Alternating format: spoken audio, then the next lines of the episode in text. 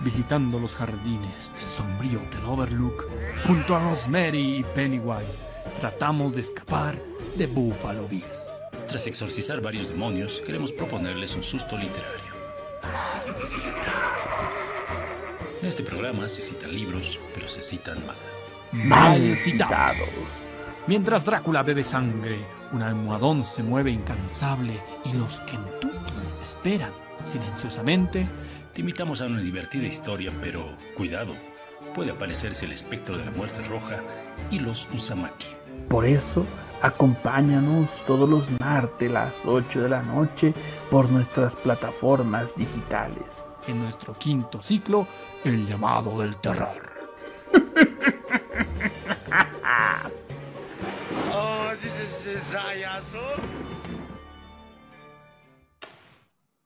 Bienvenidos, estimados amigos, amigas, seguidores de Mal Citados.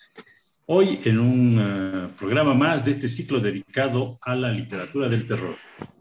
Hoy hablaremos de un libro emblemático, me atrevo a decir, El bebé de Rosemary, uno de los eh, libros de horror más populares desde su publicación allá en 1967.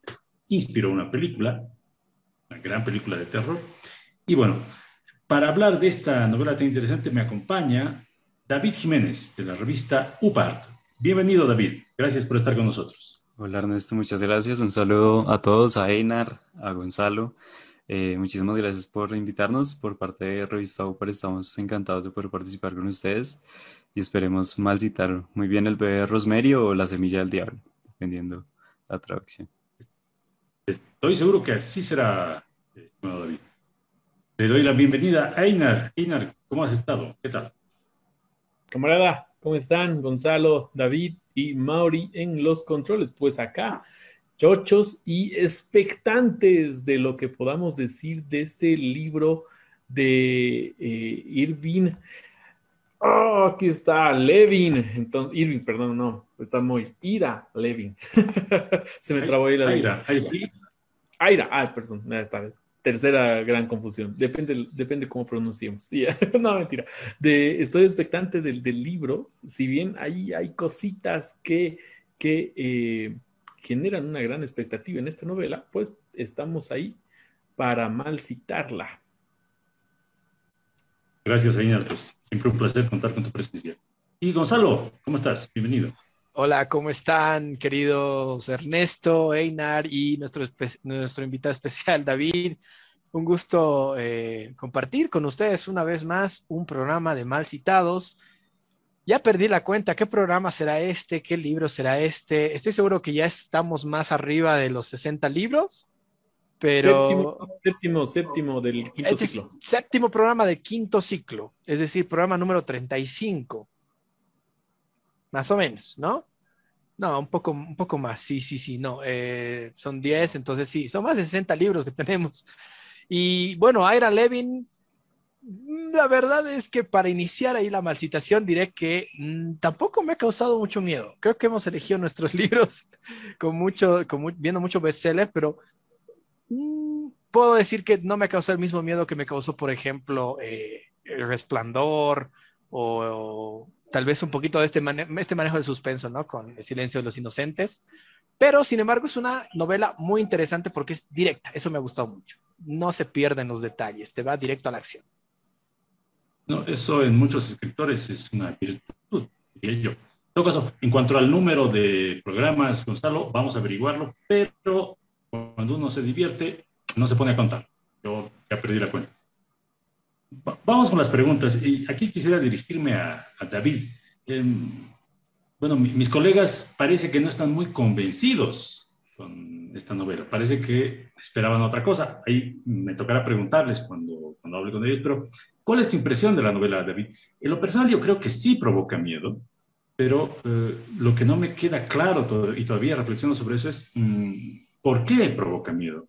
Es esta lenta construcción de, un suspenso, este secreto que se devela poco a poco, eh, la idea de que hay una secta que de alguna manera gobierna el mundo o intenta gobernar el mundo. ¿cuál, ¿cuál dirías tú que es el origen del miedo que nos propone eh, Ira Levin? Si efectivamente eh, ha sentido miedo, por supuesto. Claro, yo creo que esta es una novela a la que se llega con muchas expectativas, porque pues digamos que uno siempre habla de Ira Levin y está el terror, está digamos lo que inspira esta, esta novela, que es esa gran película de Polanski, eh, que también creo yo supera en, en número a la, a la, novela en cuanto a, a popularidad. Entonces digamos que uno llega esperando una novela que de pronto llegue a tener un, un, terror así directo, pero en realidad es una cosa completamente distinta. Y si bien, bueno, tú me preguntas que cuál es el, como el elemento que genera ese terror en la novela, y no, no estoy tan seguro, y de lo que sí estoy seguro es qué es lo que no lo genera, y lo que no lo genera es el bebé, ese, o sea, no importa que haya un bebé que nació con, con con cola, con pezuñas, con los ojos amarillos, eso en realidad no es el elemento que genera el miedo. Y si nos, nos retomamos a otras obras de, de Era Levin, yo creo que esta tiene algo muy diferente y concuerdo mucho con, con Gonzalo, y es que no es una novela que tenga giros en, en su trama, es una novela que va muy despacio, es cierto, pero todo, todo está ahí y desde el comienzo cada elemento nos, nos, nos, hace pensar que algo va a pasar, ¿no? Todos sabemos lo que va a pasar y estamos esperando el momento en que no, es, no pase eso, pase otra cosa completamente distinta, pero nunca es así. Digamos que vamos muy lentos, un camino muy, muy despacio hacia lo que los elementos que nos va dando la novela para, eh, para llegar al fin, al momento en que Rosemary se da cuenta de todo lo que en lo que se ha visto inmiscuida. Entonces yo creo que, que más que un terror, porque si le soy sincero, tampoco sentí un miedo eh, frente a, a, lo que, a lo que estaba pasando, pero sí una, podría ser una incomodidad, si se lo puede decir así. Y yo creo que en, en lo personal, un, un, elemento que a mí me, me genera bastante nervios es el ver a Rosemary cómo está encerrada en todo este, eh, este escenario que, está en la, casa Bramford y, Bramford, perdón, y lo que, lo que más incomodidad me genera es, el, es Guy, ¿no? Creo que es un, es un personaje que durante la novela tanto convence a Rosemary de, de, que todo está bien, tanto que nos convence a nosotros y creo que esa es la mayor sorpresa al final de la novela. Entonces, yo creo que que ya se le llame terror o, cualquier otra sensación, yo creo que eso se ve en cómo nos vamos dirigiendo tan despacio hacia algo que ya, que ya sabemos que va a pasar. Y eh, yo diría que el papel de, de Guy en, en, la relación que tiene con, con Rosemary y cómo esa tradición de él hacia, hacia su propio hijo y, sus, y su esposa, yo creo que esos son los elementos que más, que más podríamos eh, destacar en cuanto a, qué es lo que produce ciertas sensaciones en, este libro. Como digo, no, no voy a decir terror porque en lo personal no lo sentí, pero sí podemos de pronto discutir eso, que en realidad qué es lo que nos hace sentir este libro. Exactamente. Aquí me, parece muy interesante esta mm, descripción que haces de, de Guy, el marido de Rosemary, como un traidor. Y, aquí es, sería posible quizás hacer paralelos, el libro trata de eso también, con la propia historia bíblica, la vida de Cristo. Aquí el, el, anticristo nace gracias a una traición finalmente. Y ahí sería interesante preguntar a nuestros amigos, seguidores, qué pensar de la actitud de este, de este caballero que vende a su esposa por fama y gloria, por tener una carrera, una gran carrera de artista, eh, ni siquiera por convicción, no es que espere el advenimiento del diablo, sino que es un, traidor, traidor que busca su interés inmediato, ¿no? Una, imagen interesante. Habría que preguntar eso a nuestros amigos y seguidores. Los leemos en los comentarios. Eh, Gonzalo, um, bueno, ahí me atrevería no tanto a preguntarte si la novela te ha provocado algún tipo de miedo. ¿Por qué? Sino, tal vez eh, siguiendo la línea de David, ¿Qué, te ha provocado esta, esta, novela? Y en última instancia, em, ¿No será que es el ritmo el que te molesta en esta época tan agitada, con tan poco tiempo? Esa lenta construcción quizás no, ya no se adapta a nuestros gustos. Eh, o sea, sí, eh, la construcción del final, si puedo ser un poco más preciso, es verdad, es lenta, ¿no? Es, es una novela de más o menos 220 eh, páginas, 230 páginas, ¿no? Esa es la edición que yo tengo. y si bien es una, sí, es una novela, no voy a decir es una novela corta, pero no es un libro grande. Sin embargo, en esas 220 páginas yo siento que a lo que iba al comentario del principio, me ha gustado mucho que no se, no se centra tanto en detalles eh, o en detallar situaciones, personajes. Es bien puntual. Me ha gustado mucho que sea tan puntual de decir, Guy es así, así, así, así, así. Eh, los cascabets eh, son así, así, así, así, así, así. Em, Rosemary es así, así, así, así. Y punto. Y poco a poco, lo que me gusta es cómo va describiendo las situaciones, más que los personajes. Em, entonces, en lo personal a mí me ha parecido una lectura bastante ligera en ese sentido, de que uno va avanzando en la historia, lento, pero va avanzando. No se pierde en, ver si la casa era de color amarilla y tenía esta forma y la luz era de esta otra forma. No, el punto de Ira Levin creo que es más que todo trabajar sobre el tema de las relaciones que se van generando entre los distintos personajes, entre los eh, Woodhouse y los, y los Cascabets, sus vecinos, eh, entre Hodge y la, y, la mamá Rosemary, o sea, y obviamente entre Guy y Rosemary, ¿no? Creo que eso es algo bien interesante. Y si es que hay algo que podría decir, si bien a mí no me ha generado ese miedo eh, que he sentido, incluso hasta con un poco de ese morbo, esa, esa, esa incomodidad que también hemos sentido con Drácula, por ejemplo, creo que Ira Levin hace algo muy interesante hay dos cosas que hay que resaltar. Una que dijo David, eh, y la retomo, es el tema de que no hay giros argumentales. La, novela va exactamente como te la estás imaginando. O por lo menos en mi caso ha pasado eso. uno lee, va viendo las pistas, va cotejando las pistas que le va dando a Era Levin y dices, ah, esto va a pasar. O no, y pasa. Y dices, bueno, lo predije. Sigues leyendo, sigues leyendo.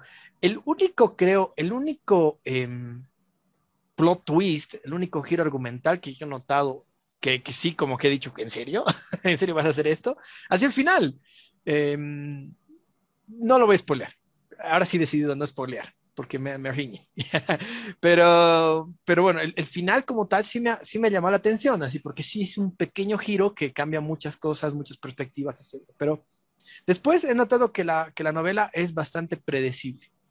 Y si podríamos meterla en algún, no voy a decir que esta novela no es de terror, por supuesto, pero es un terror tal vez más orientado al suspenso, al terror psicológico, ¿no?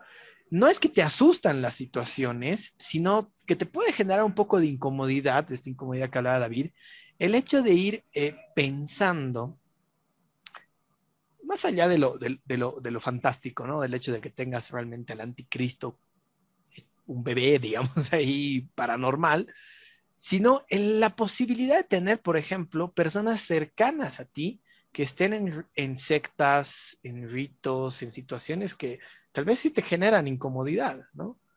Eh, a mí en lo personal creo que lo que más me genera incomodidad es pensar que mis vecinos, eh, que, en particular son, son, son dos personas mayores, eh, este, no sé, sean los líderes de una, secta del diablo. Eso es lo que tal vez me genera un poco de incomodidad, pero no es un terror así como que digo, wow, qué libro, ¿no? Creo que ha sido bastante lento y es eso, es, es esa, como que trata de incomodarte constantemente, pero a un nivel bajo. Interesante lo que dices, Gonzalo. Em, a mí me incomodaría más que fueran de cierto partido político, pero sí, efectivamente, la idea del, mal, la idea del mal de, esa banalidad, de esa ordinariez, el mal puede ser bastante espantosa. Einar, ya para terminar este bloque, ¿qué has sentido? ¿Qué, ¿Qué, te ha parecido este libro? Y ahí te preguntaría, no sé, ¿qué opinas del mal encarnado en los Casabet, esta, pareja tan extraña? los adoradores de Satán, eh, creyentes, y Guy, el marido, el traidor. En este punto, en este punto, Ernesto, em, voy a poner, antes de responder, te voy a poner un, punto de vista diferente a lo que dijo David y Gonzalo. Creo yo que hay cierto terror en la novela en relación a la confianza que nosotros damos a personas que saben más. Me explico. El doctor. O sea, o sea, Rosemary confía plenamente, ¿no? Primero en la pareja de, de esposos mayores, ¿no? La familia Casterbet. Y ellos le dicen, bueno, ve dónde este doctor, es el mejor y no sé qué, etc. Y sin preguntarse mayor, mayores cosas, va directamente donde él, ¿no? Incluso eh, el, amigo que le ayuda más o menos a desentrañar todas estas cosas, entregándole un libro, Hat, eh, le dice, ah, sí, es cierto, ese tal doctor, ¿no? Eh, atendió a el parto de, mis dos hijas, creo, ¿no? Entonces, creo que ese es el gran terror. A mí siempre me ha generado cierto pavor, por ejemplo, cuando uno va al dentista y no sabe lo que se le está, poniendo en, la boca, ¿no? Uno directamente confía así plenamente en ese dentista, en lo que le está colocando, pero puede colocarle cualquier cosa. Y creo que ese es el terror que se genera en esta novela, ¿no? El hecho de que nosotros confiamos plenamente en autoridades y nosotros no podemos cuestionarles porque no tenemos la posibilidad del conocimiento que ellos han tenido, ¿no? El caso de un médico, ¿no? Eh, primero el caso del doctor así capísimo y luego de Hill, ¿no? Que se da la vuelta extrañamente, ¿no? Y creo que ahí uno dice, eh, todos están conspirando contra Rosemary para tener, digamos, este origen del mal, ¿no? Que sería el bebé.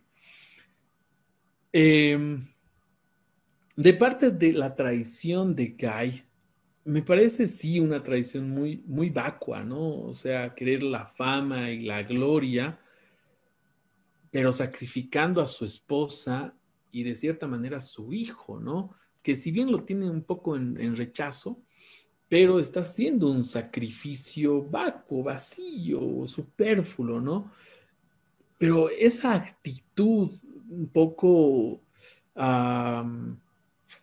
¿cómo le puedo decir? No quiero decir maquiavélica porque estaríamos hablando mal de Maquiavelo, esa actitud perversa que él tiene, ¿no? Para poder conseguir las cosas, igual creo que es una cuestión de otra vuelta el terror en la confianza, ¿no? Confiamos en nuestra pareja y pues nuestra pareja yo creo que le vamos a creer en las cosas que nos dices, de cierta manera, la que más nos va a aconsejar en una vida en pareja.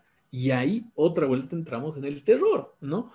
Que con nuestra propia pareja podemos confiar. Y en esto tan importante como el embarazo de una, o el, tener un hijo.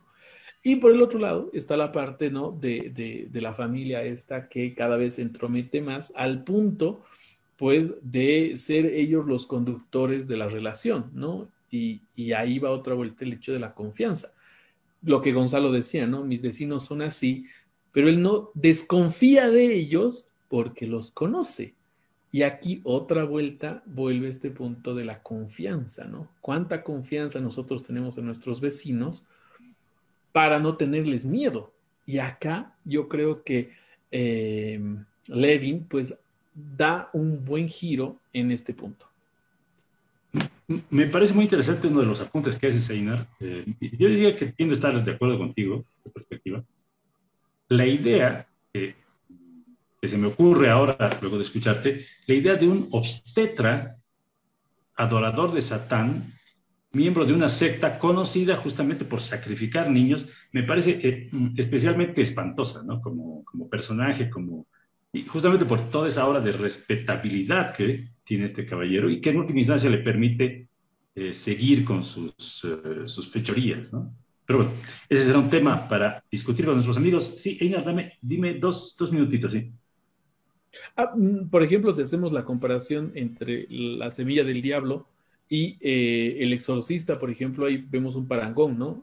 Hay la confianza plena en los médicos, ¿no? Que llegan hasta el último. Y aquí, por ejemplo, la desconfianza que se, poco a poco se va generando hacia este obstetra, ¿no? Interesante paralelo, Ainar. Vale la pena trabajarlo. Y es una pregunta que nuevamente dirijo a nuestros amigos y seguidores. ¿Será este el verdadero origen del mal, esta traición, esta traición que eh, uno percibe en todas las relaciones entre los personajes de la novela? Vale la pena preguntárselo. Nos vemos en unos minutos. ¿Te interesa la ciencia y la tecnología? Posiblemente estés interesado en la sociedad y la política o simplemente tienes una afición por el arte y la cultura, te invitamos a visitar Aula Libre en nuestras redes sociales, Twitter, Facebook y en la página web. Este espacio en donde tú puedes expresarte y compartir momentos agradables de discusión junto con grandes escritores de Latinoamérica. Te invitamos.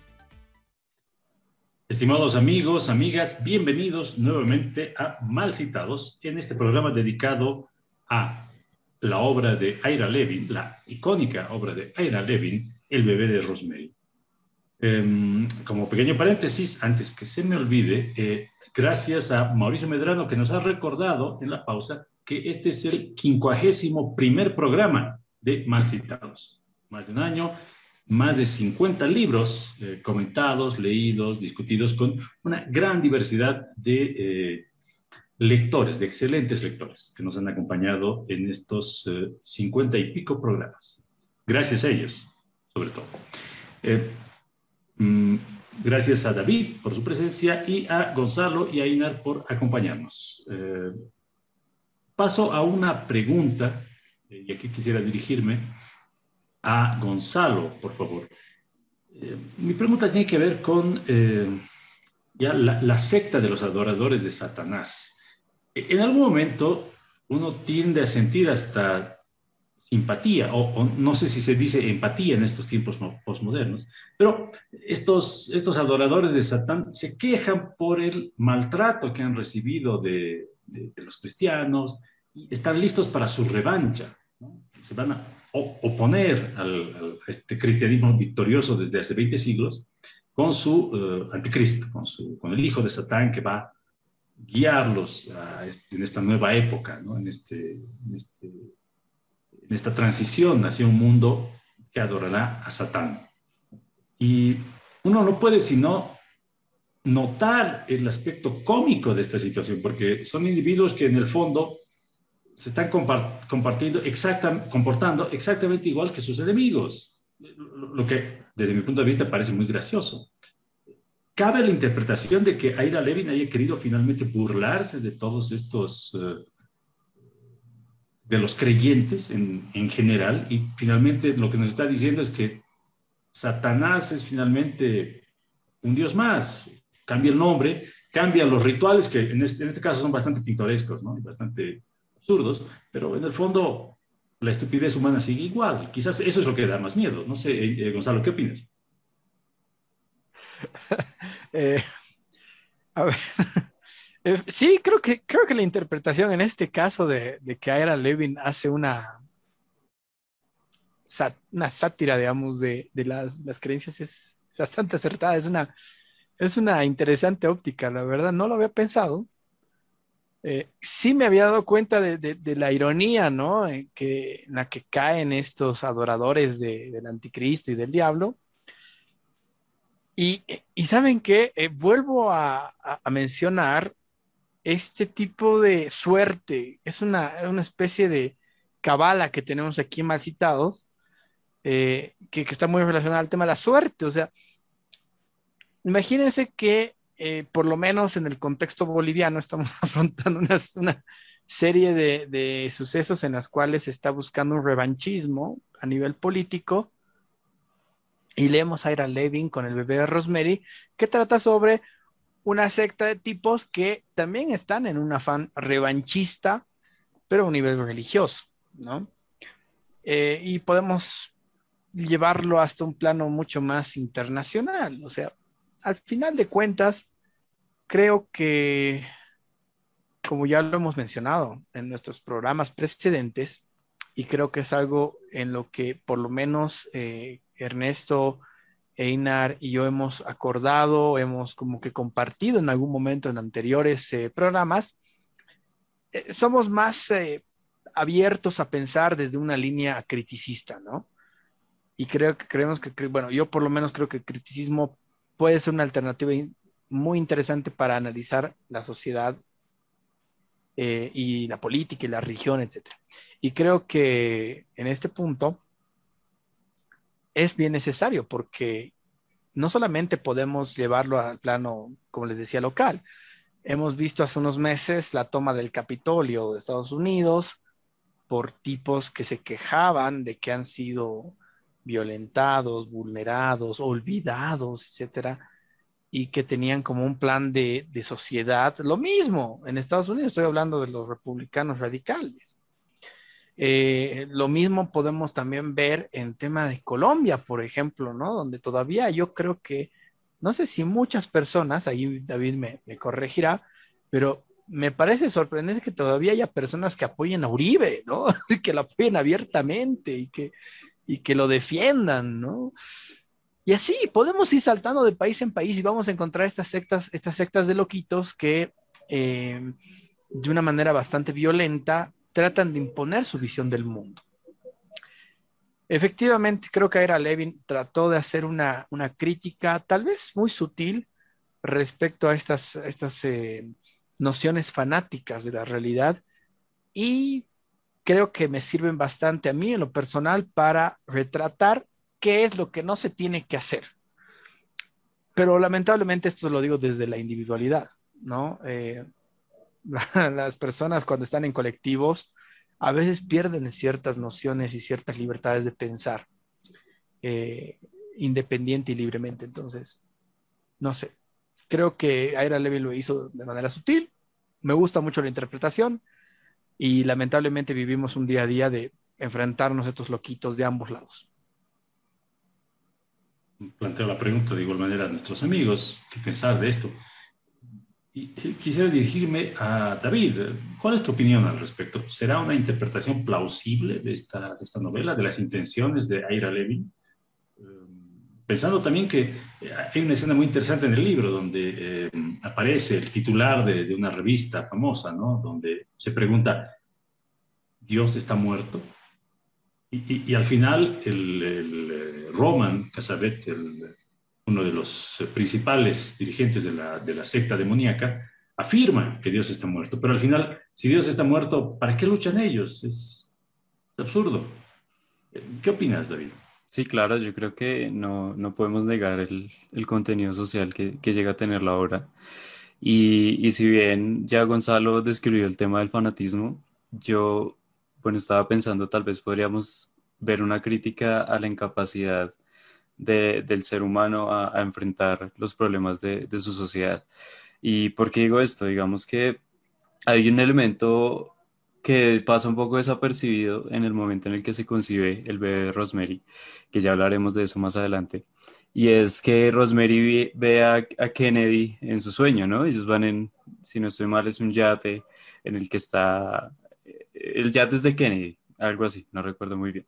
Entonces, digamos que ahí Aira Levy nos muestra un, suceso que, conmociona a, la sociedad norteamericana y que eh, digamos que los deja un poco a la deriva, sin un Dios se puede decir, y, y de esta manera podemos ver tal vez los castbed que, que lo que buscan y, lo que ellos dicen es, no, empecemos de nuevo, ¿no? El, año cero, dicen ellos.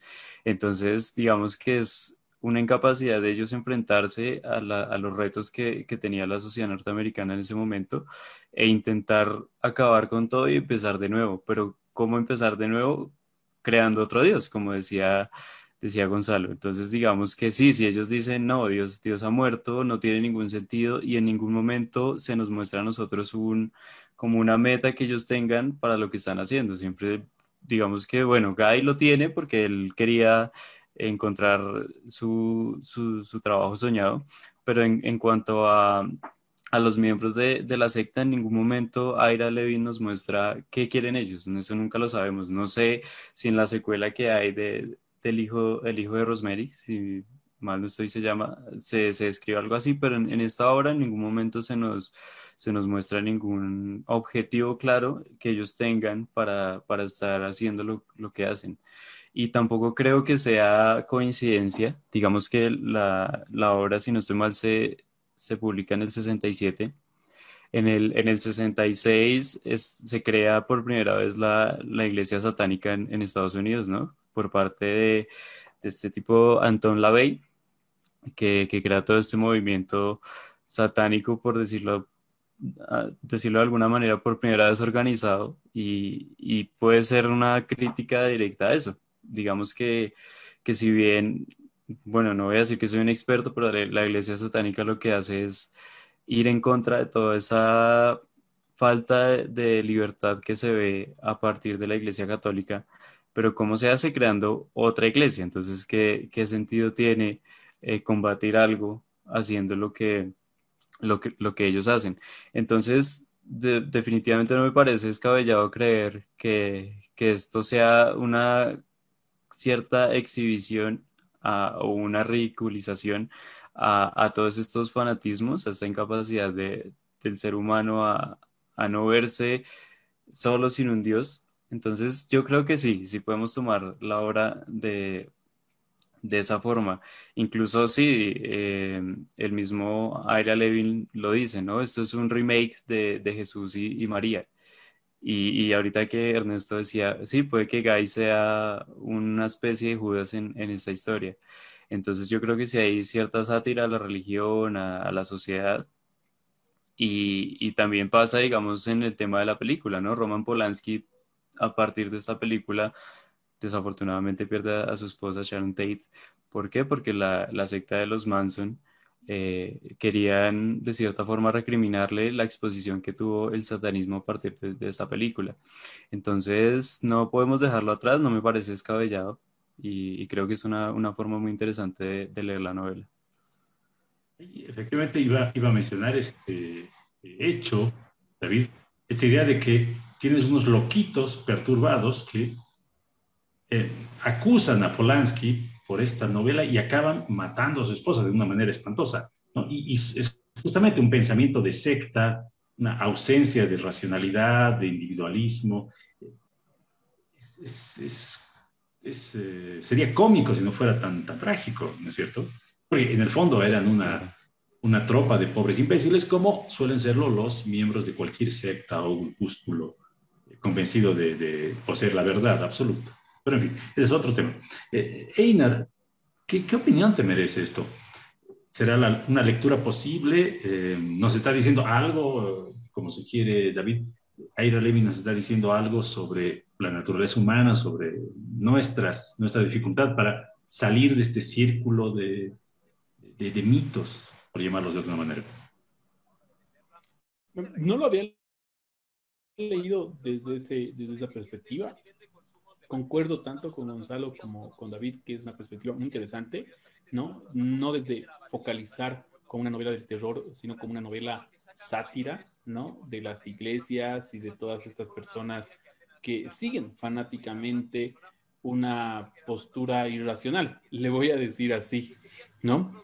Porque si bien Gonzalo decía, eh, seguimos una corriente criticista, porque ese es nuestro objetivo, criticar, pinchar, cuestionar, pero también se puede volver una religión, ¿no? O sea, si le ponemos algunos, algunos matices y algunas cosas por ahí, se puede volver una religión, ¿no? Persona que no critique va a ser 100 veces azotada, digamos, ¿no? O sea, podría irse por esa rama, ¿no? Pero creo que eh, relacionarlo con otro tipo de grupos igual de fanáticos podría ser un poquito peligroso, ¿no? El, no sé, pongo imaginar, por ejemplo, a grupos feministas, ¿no? Que su forma de ritualizar las cosas sea grafiteando un montón de cosas, ¿no? So, digamos, so pretexto de algunos otros manifiestos. Y entraríamos en esto, ¿no? En una cuestión de lucha, más de ideología de sentimientos, ¿no? Te preocupas más por esto que por esto otro, pero ninguno de los dos tiene ninguna relación, ¿no? Sino es forzar aspectos totalmente eh, diversos en su contexto para sacar justificaciones así, ¿no? Eh, voy a poner el caso de Bolivia, ¿no? El caso de Bolivia, de nuestro país. Una presidenta eh, constitucional ha sido encarcelada y ningún grupo feminista, por ejemplo, ha salido a manifestarse por el abuso de poder del Estado que ha ejercido sobre ella, ¿no? La han arrestado en la madrugada, no le han puesto un orden de aprehensión, directamente le han llevado a, a juzgarla, no ha tenido instancias para poderse defender, etcétera. Y ahí vemos, por ejemplo, ¿no? que estos grupos eh, que quieren mostrarse críticos frente a las cosas y quieren mayores derechos, cuando sucede un punto en concreto donde se coartan los derechos de las personas, no saltan, ¿no? Entonces, ahí vemos, por ejemplo, esta similitud, pero así estirando demasiado, con estos grupos satánicos que son de esa manera, ¿no? O sea, no se ponen a cuestionar lo que tú acabas de decir, Ernesto. ¿Por qué repiten lo mismo de aquellos que critican, ¿no? Hagamos una iglesia para esto, aquello y demás. No tiene mucho sentido. Pero yo le daría, yo le daría ahí una vueltita, ¿no? Ernesto, yo le daría tal vez una vueltita en el hecho de que creo que todos o casi todos buscan siempre esa cuestión gregaria, ¿no? Como individuos y que sea bajo una visión el que todos estemos ahí colectivamente reunidos. Creo que ese también es una de las críticas que hace el libro, eh, en el hecho de que no se empiezan a cuestionar y todos siguen un mandato. Y aquí vendríamos en la cuestión de decir, han sido manipulados, las pociones que les han dado les han hecho perder su, su, juicio, o es que han apostado así como Gil, ¿no? Ok, quiero esto y ustedes me van a dar esa posibilidad, por tanto yo no puedo hacer nada frente a, frente a ustedes, porque ya me han dado un privilegio, ¿no? El tener fama, dinero, poder, etcétera. Y ahí podríamos decir, ¿quién no quiere fama, poder y dinero? Y ahí es lo complicado. Mm, para meditar, para reflexionar, Einar, es una nueva pregunta que plantean nuestros amigos. En cuanto a tu crítica a ciertas actividades de protesta, Einar, ¿qué puedo decirte? Todo el mundo sabe que grafitear eh, en monumentos y en paredes es el motor de la historia, es el motor del cambio y la transformación sociales. ¿No es cierto? En todo caso, Vamos al tercer bloque, no sin antes agradecer al Centro de Estudios Ludus que hace posible este programa. Nos vemos en un instante.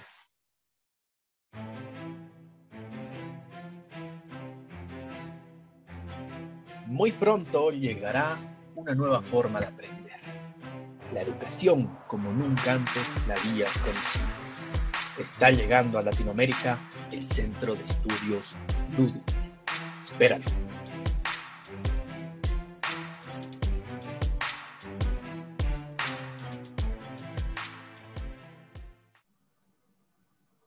Amigos, eh, amigas, bienvenidos a este tercer bloque del programa de hoy dedicado a la novela El bebé de Rosemary de Aira Levy. Me acompañan Eina Rosso, Gonzalo Carrera y David Jiménez de la revista UPART. Bienvenidos nuevamente y, em, saludos, saludos. Em, aquí quisiera hablar un poco de la, de la actitud de Rosemary el personaje finalmente el más complejo de la novela, por sus sentimientos, por sus relaciones, con su relación con, con esta criatura que termina por nacer. Y aquí no, no estoy adelantando la novela porque hay un par de detalles que no, no contaremos, pero en última instancia parece prevalecer su sentimiento de madre. Encuentra un niño que es monstruoso en muchos sentidos, el hijo del diablo finalmente, y no eh, tiene la posibilidad de huir, dejar todo atrás, tiene la posibilidad de matar a ese niño y suicidarse, lo contempla, ¿no es cierto? O de alguna manera decide ser una madre para este niño. Eh, y escoge, por supuesto, ser la madre de esta criatura que no augura nada bueno para el mundo, si adoptamos cierta perspectiva mm, cristiana. Ahí yo le preguntaría a mm, Einar, ¿qué pensar de esto? ¿Cómo calificar el comportamiento de Rosemary? ¿No, ¿No será eso tal vez lo que finalmente le da el tono eh, de terror a la novela? Esta aceptación del mal absoluto como algo normal. ¿Qué opina, señor? Es, es complejo, ¿no? En el hecho de, por ejemplo, ahorita estaba buscando en el libro el, caso de Terry, ¿no? La hija adoptada por estos dos esposos, los Krebels. Y al final se, la, chica se, se, suicida, ¿no? O sea, se lanza por la ventana.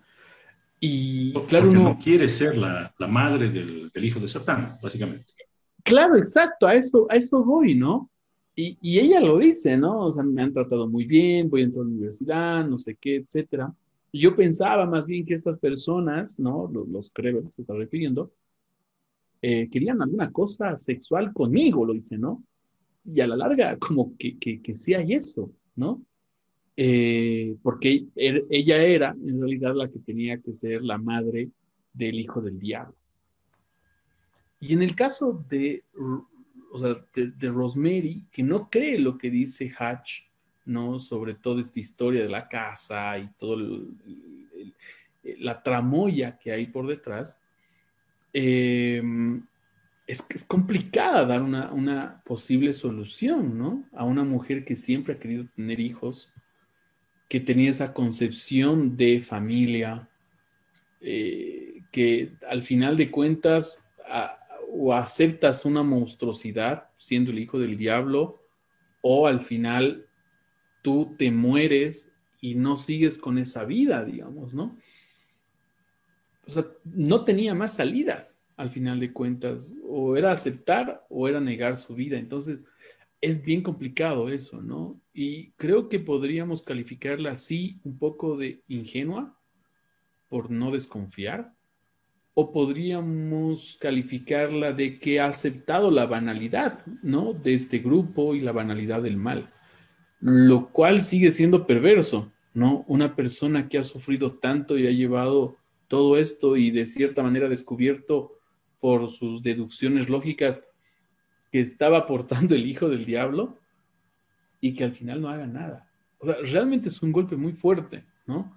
Y creo que es mucho más fuerte si nos ponemos en la situación de una mujer que está embarazada. Y ahí resulta un poco más complejo, ¿no? Eh, alguna crítica radical feminista nos diría, ¿y por qué no han invitado a una mujer? Eh, bueno, creo que no es la intención de saber la opinión de alguien, ¿no? Que está embarazada y ver cómo se sentía en ese momento. Creo que eso es muy sociedad del espectáculo, digamos, ¿no? Sino más bien de tratar de reflexionar los argumentos, independientemente del sexo que uno tenga, ¿no? Em, entonces creo que ahí va una cuestión bastante, bastante perversa y lo relacionaría, Ernesto, y con esto acabo, con el primer punto que manifesté, ¿no? De esa confianza que nosotros entregamos a un médico, a nuestra pareja o a nuestro vecino, ¿no? Pero también hay una confianza que Rosemary tiene con su hijo, ¿no? Que es una confianza más maternal o un impulso, como tú lo manifestaste, si no me equivoco, de este impulso maternal que al final vence en ella, ¿no? Pero vuelvo al mismo punto, o sea, ¿qué más podría ser? O sea, creo que el aceptar es una completa derrota, no solamente de Rosemary, sino de toda la humanidad, ¿no? Eh, y ahí y ahí creo que viene este, esta otra, otro punto, digamos, a favor de lo que hace este gran autor. Efectivamente, Claro, ahí creo que de alguna manera está implícita la pregunta de qué esperar de nuestros hijos. En este caso, queda la esperanza de una madre, de que ese niño puede hacer algo, bueno, puede cambiar quizás a pesar de que sabe que es hijo del demonio y que está destinado a eh, imponer el culto a Satán en el mundo. Eh, probablemente sería bastante desagradable, ¿no? Porque estos adoradores de Satán son bastante pintorescos, tienen rituales súper tontos. Creo que eh, por eso habría que oponerse a esta gente, ¿no? Pero en todo caso, Rosemary tiene fe en su hijo, ¿no? Una fe contradictoria de alguna manera. Eh, Gonzalo, ¿qué, ¿qué pensás de esto? ¿Cómo calificar a Rosemary? ¿Ingenua, como dice ella? Mm. Yo también cuando, cuando terminé justamente de este, de este final, me, a este final me refería, porque yo esperaba otro. Eh, lo puedo interpretar también muy parecido a lo que decía Einar, ¿no? Es, es, al hacer metáfora, hacer, digamos, paralelismo con la, con la humanidad. Efectivamente, creo que es la derrota de, de, la humanidad frente, no a una secta, sino frente a algo un poquito más allá, ¿no? El hecho de tal vez hablar de algo más abstracto, la maldad, por ejemplo. Eh, uno, uno, se pone a pensar en muchas cosas, ¿no? Es lo, es lo rico de este final porque eh, es el único giro argumental fuerte que te da la novela y tú estás pensando que, que Rosemary puede hacer muchas cosas, pero no esa, de quedarse con el, con el bebé. Y además, eh, uno puede pensar que, no sé, se ha vuelto una villana, o sea, es decir, sí, la, como que no solamente acepta, sino que protege, va a proteger al anticristo, eh, Ergo es una villana de la humanidad, es la, rival de la humanidad, es, sí, es la tipa mala de la novela. Eh, puedes también verlo como el tema de que es un ingenua, ¿no? Al final de cuentas, eh, cae en el tema de la ingenuidad. Pero hay dos cosas que a mí me gustaría que tomemos en cuenta en este tema del embarazo de Rosemary. Primero es su deseo. ¿Por qué? Porque en los primeros capítulos, ya no recuerdo hasta qué capítulo es que se va desarrollando con, cierto detalle el personaje, eh, se la muestra a Rosemary como una chica que eh, cumple con un prototipo obviamente de la época, un prototipo de mujer de la época, estamos hablando de 1960, que quiere tener una familia, así como sea. Yo lo sentí así, ¿no? Así como, como sea, que llegue quiero tener mis hijos, quiero tener mi, mi, esposo, pero que llegue como sea mi familia. Una vez que la tiene la familia, creo que ese deseo es tan potente en ella que la supera en la toma de decisión. Entonces llega un, un punto en el cual dice, es el diablo, pero ni modo, es mi hijo. Y yo quería esto, ¿no? Algo para pensar en ese tema, ¿no? El desarrollo del, personaje de Rosemary, sobre todo al principio de la novela. Y segundo punto, que creo que es bien importante, que es ponerle un, una pregunta más a la pregunta que estás haciendo, pero no podría encontrar una respuesta, por lo menos ahora, es el hecho de que ese niño ha sido concebido mediante la violencia, ¿no? Eh, y eso es algo bien interesante porque puedes trabajar problemáticas bastante actuales. Eh, es bien extraña la escena, en realidad todo el capítulo en el cual se muestra cómo se concibe al bebé, ¿no? A Andrew. Pero bueno, con, con algunos matices más o menos uno puede entender de que dentro de todo este mambo, no sé, onírico que tiene, en este sueño que ella tiene, en esta pesadilla, mejor dicho, que tiene, ella es violada y ese bebé es producto de esa violación. Entonces aquí a mí también me nace mucho esa, esa pregunta, ¿no? De cómo es posible que, que, esta mujer eh, quiera a ese producto de la violencia. Porque la escena, si yo eligiera, digamos, eh, vamos a la pregunta del primer bloque, si eligiera una escena incómoda, creo que ha sido esa, ¿no? La escena del, de cómo concibieron al bebé. Entonces, es otra pregunta que podríamos añadir al banco para que nuestras personas eh, seguidoras, nuestros fanáticos, nuestros seguidores, tanto en YouTube como en Facebook, se pregunten y digan, ¿qué motiva a Rosemary a quedarse con el bebé? Mm, no lo sé, la verdad, no te puedo responder, pero me gustaría que también eh, analicemos esos puntos una vez que terminamos de leer. Hablo de todos, ¿no? Los seguidores y, también, eh, ¿por qué no David e si tienen algo que responder frente a esas cosas que yo digo? Porque no sé cómo darte una respuesta. Justamente ahí traslado tu pregunta a David, justamente sobre todo lo dicho, David, ¿qué cosa motiva a Rosemary finalmente? Bueno, pues digamos que Rosemary es el, personaje más desarrollado de, la novela. Y, retomando lo, que les comentaba en el primer punto, debido a ese desarrollo, no es una sorpresa que, que Rosemary haya decidido eh, quedarse con, el bebé. Digamos que está la descripción clara de, la mujer de los años 60, pero más allá de eso, digamos que yo siento que, que Aira Levin intenta darnos pistas de qué motiva a, a Rosemary a ser como es. Digamos que a, lo largo de, la novela hay, muchos puntos claves en los que vemos cuál es la personalidad de, Rosemary. Y uno, de los principales es los sueños que ella tiene.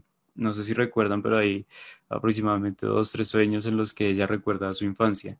¿no? Entonces hay uno que, es como muy específico en el que ella está en, su escuela de monjas y a ella la están, la están regañando porque hizo algo que creo que tapó unas ventanas y le dijo a alguien y a raíz de eso eh, el equipo del colegio es descalificado.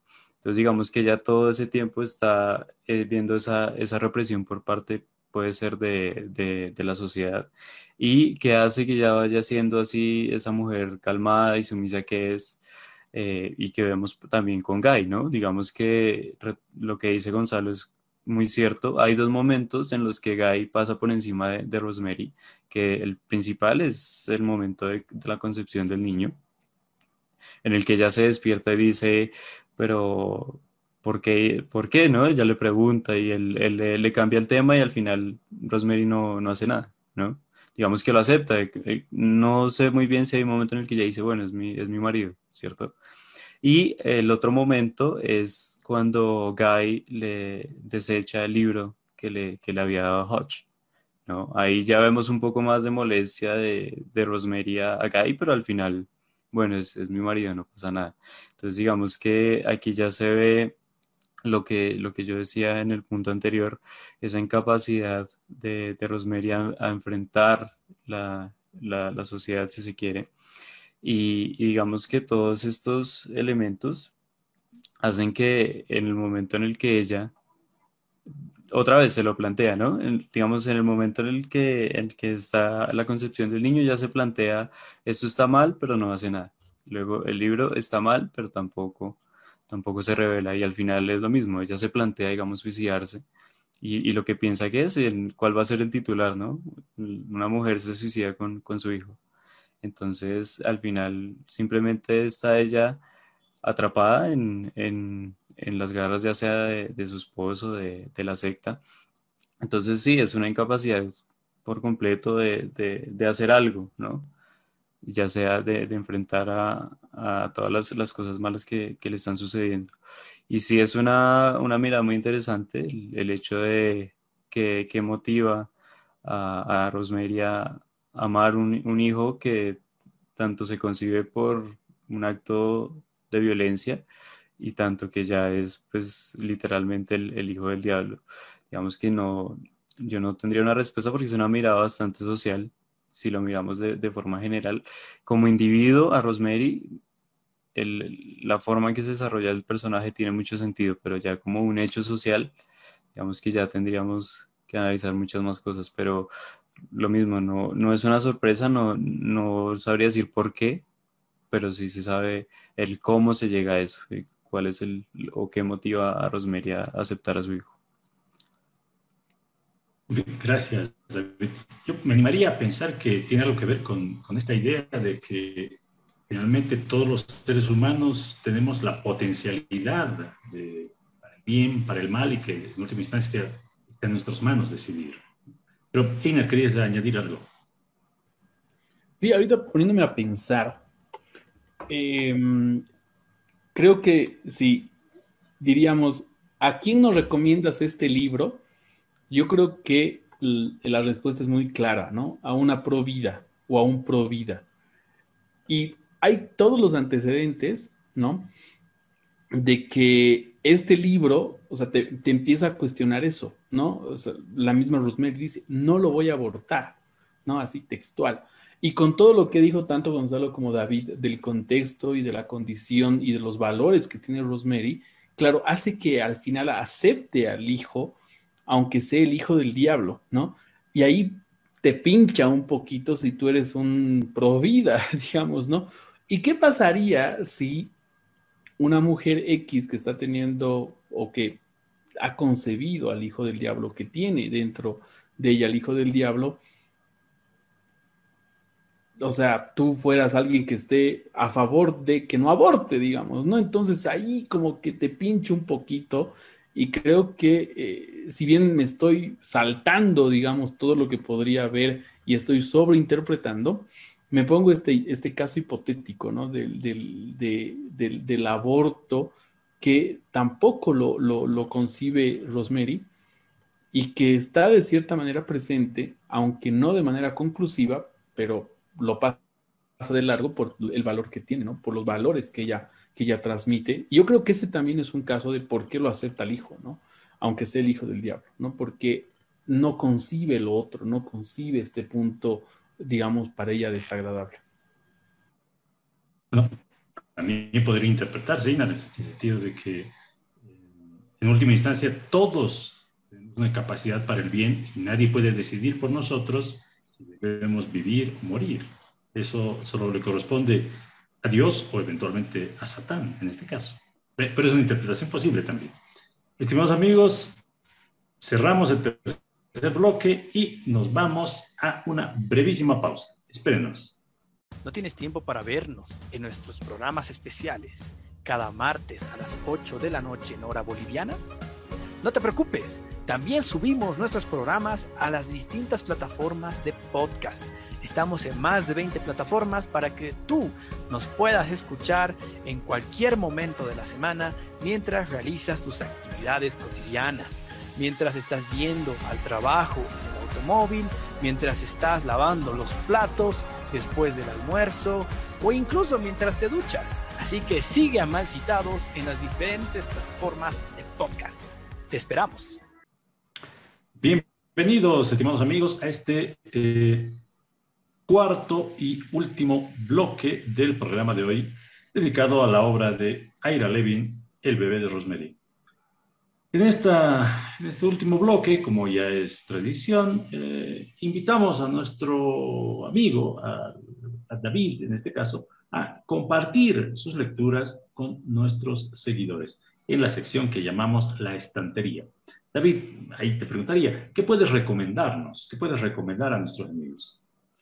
Bueno, para añadir a la estantería eh, mi aporte, no quería desviarme mucho del tema que tratamos el, día de hoy y, me voy a ir enfocado al, terror. Entonces, digamos que, y más que todo al, terror en, en Latinoamérica. Digamos que nosotros cuando pensamos en, Latinoamérica y en fantasía terror, nos vamos directamente a Horacio Quiroga, al uruguayo. Pero eh, es muy importante también destacar que Venezuela ha tenido un gran impacto en el desarrollo del terror en Latinoamérica. Entonces, quiero hablar de un autor que si bien empezó escribiendo novelas, luego con el pasar del tiempo encontró en el cuento digamos que es el, elemento en el que mejor desarrolló su obra. Y estoy hablando del venezolano Salvador Garmendia. Mi recomendación sería eh, en especial esta antología de cuentos que se llama La Tierra Calcinada, sobre la Tierra Calcinada, en el que Salvador, así como Aira Levin, nos trae el terror a la ciudad.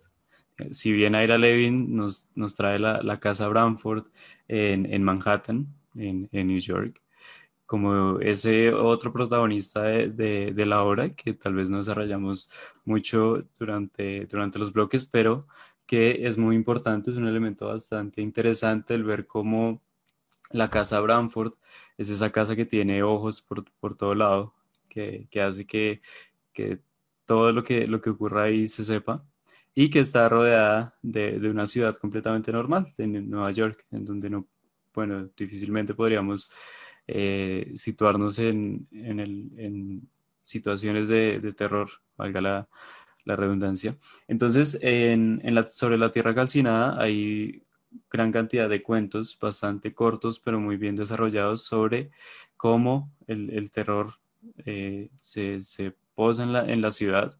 Hay en especial un cuento que se llama Hotel La Estación, el cual voy a, a subrayar dentro de, de, la antología. Y eh, sí, como les digo, terror en la ciudad eh, a partir de las obsesiones de, de, los protagonistas, que son las que se terminan convirtiendo en, en sus pesadillas. Entonces les, recomiendo mucho este libro que ya eh, para los seguidores de, de Malcitados, si bien recuerdan también con Gonzalo, habíamos a, abordado y fue también una recomendación en nuestro, en nuestro especial de terror de Halloween del, del año pasado 2020. Entonces también una invitación a, a que vayan allá a revistaopar.com, ahí pueden ver todos los especiales que hicimos también con, eh, con Einar, con Ernesto para que le, echen un ojo si les interesa, si les gustó el programa de hoy. Estoy seguro que también les van a gustar esos. Y bueno, como les comentaba, eh, para quienes no, no, nos conozcan, Revista UPART, somos un proyecto independiente en el que estamos publicando de forma bimensual. Cada, cada dos meses tenemos una edición digital, la cual encuentran de forma gratuita en revistaupart.com. Y también estamos en este momento publicando de forma semanal un video en YouTube. Eh, de, distintos temas, ya hemos hablado de videojuegos, de política, también hablamos de literatura. Nuestro último video fue un gameplay en un juego que está basado en, en, un cuento de Jorge Luis Borges. Entonces, si les interesa eso, pueden buscar en YouTube Revista UPAR y ahí pueden encontrar todo nuestro contenido. Muchas gracias a ustedes también por darme el espacio de, de compartir, ya sea mis lecturas y, y el contenido que estamos haciendo en este momento.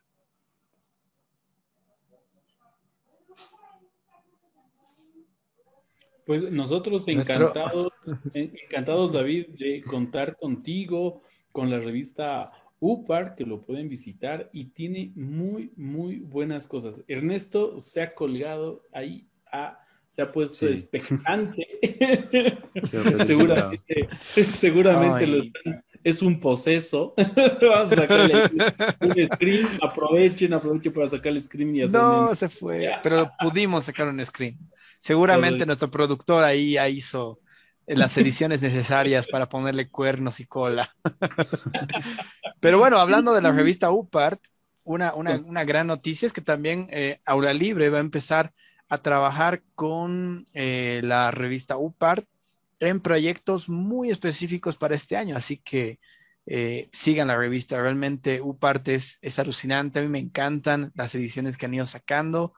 Eh, siempre que puedo las comparto y en particular agradecerte a ti, David, por, esas, por esa diagramación perfecta que haces de la revista, ese trabajito que es un trabajo de hormiga, pero que realmente se nota la calidad en cada una de las publicaciones y cada uno de los números. Así que felicidades, David, por, por la revista UPAR y además porque nada, el equipo de trabajo eh, de, de, Colombia, los chicos de UPAR, es así de primer nivel, realmente nosotros somos amigos cercanos de muchos de ellos y los queremos, los estimamos y los admiramos mucho. Bueno, muchas gracias. Y bueno, eh, Einar, tú, tú nos tienes que decir el siguiente libro. Sí, el siguiente, el siguiente libro es este de Samantha Schweblin, o Schweblin, como podrían decirlo, que se titula Kentucky's aunque, aunque su apellido es bastante difícil y podríamos catalogarlo como una autora, digamos así, europea, es falso porque es argentina. Es un libro maravilloso. Este será entonces el libro que estaremos mal citando de aquí a siete días. ¿Y quién nos acompañará? Pues Brian eh, Freund, ¿Me, me, ¿Me, ayudas, Gonzalo? Ahí para que me entrada. sí, sí, sí, claro, claro, ¿no? claro que sí. que antes de cámaras teníamos ahí el juego, el juego de, de, del apellido difícil. Nos va a acompañar nuestro amigo Brian Freumovic, desde la Argentina. Sí, Freumovic. Brian Freumovic, entonces, desde Argentina, nos acompañará para, para mal citar este libro igual con apellido complicado. Así que no se preocupen, no se preocupen. Para la próxima me voy a aprender bien el apellido. Gonzalo, tú tienes algo también ahí para mencionar claro. las plataformas. Ya ha vuelto claro que sí. Ya volvió Ernesto de la posesión. Ernesto, ¿estás ahí? ¿Nos escuchas? Uy, no, se fue de nuevo. Sí, sí. Un pequeño percance técnico, mil disculpas por ello, pero por favor. Nada, bueno, yo les vengo a comentar sobre Aula Libre. Justamente hace unos eh, minutitos les daba un antecedente de lo que podríamos tener este año junto con los chicos de la revista UPART, y es que Aula Libre es una plataforma que está trabajando desde julio del 2020 para ofrecerles a ustedes información, entretenimiento y también eh, para que ustedes puedan admirar obras de arte que han sido publicadas el año pasado, para que puedan ver también un sector de ciencia, eh, en fin, es una plataforma que tiene muchos objetivos y trabaja a muchos niveles y que este año ha empezado a trabajar de forma exhaustiva en la publicación de textos de análisis político, social y cultural. Así que no se pierdan nuestras publicaciones. Cada semana van saliendo de nuestros diferentes columnistas. Son personas reconocidas en el ámbito académico, eh, tanto en Bolivia como en el resto de Latinoamérica. Así que atentos, Aula Libre, ¿sí? Porque se vienen grandes cosas con este proyecto y esta plataforma de información, de entretenimiento y de, sobre todo, construcción del conocimiento. Y por otra parte, invitarlos a ustedes que nos están viendo más citados a que escuchen nuestras plataformas de podcast. Nosotros estamos en más de 20 plataformas, entre las que se destacan Spotify, Deezer, em, Apple Podcasts, eh, Podcast Paradise, iBooks, etcétera. Estamos en todas las que se imaginen, las que les gusten. Escúchenos ahí, vean los programas que tenemos y bueno, ya como nos decía Mauricio detrás de cámara, son 20, perdón, 51 programas que tenemos con este. Imagínense, 51 programas, 51 charlas sobre libros es, es, bastante y nosotros estamos muy felices porque al final de cuentas creo que eh, Malcitados es el motor para que leamos y eso me gusta mucho. Promover la lectura eh, y por supuesto nuestra frase icónica aquí en Malcitados, no nos crean, lean. Yo me despido, muchas gracias David, Espi, eh, Mauri y también Ernesto y Einar que siempre nos acompañan en el programa. Nos vemos la siguiente semana con Kentucky. Bueno, pues hasta la próxima semana, estimados amigos, amigas. David, muchas gracias nuevamente. Así que nos vemos y eh, esperemos. Hasta pronto. Chau, chau. Chao, que estén bien.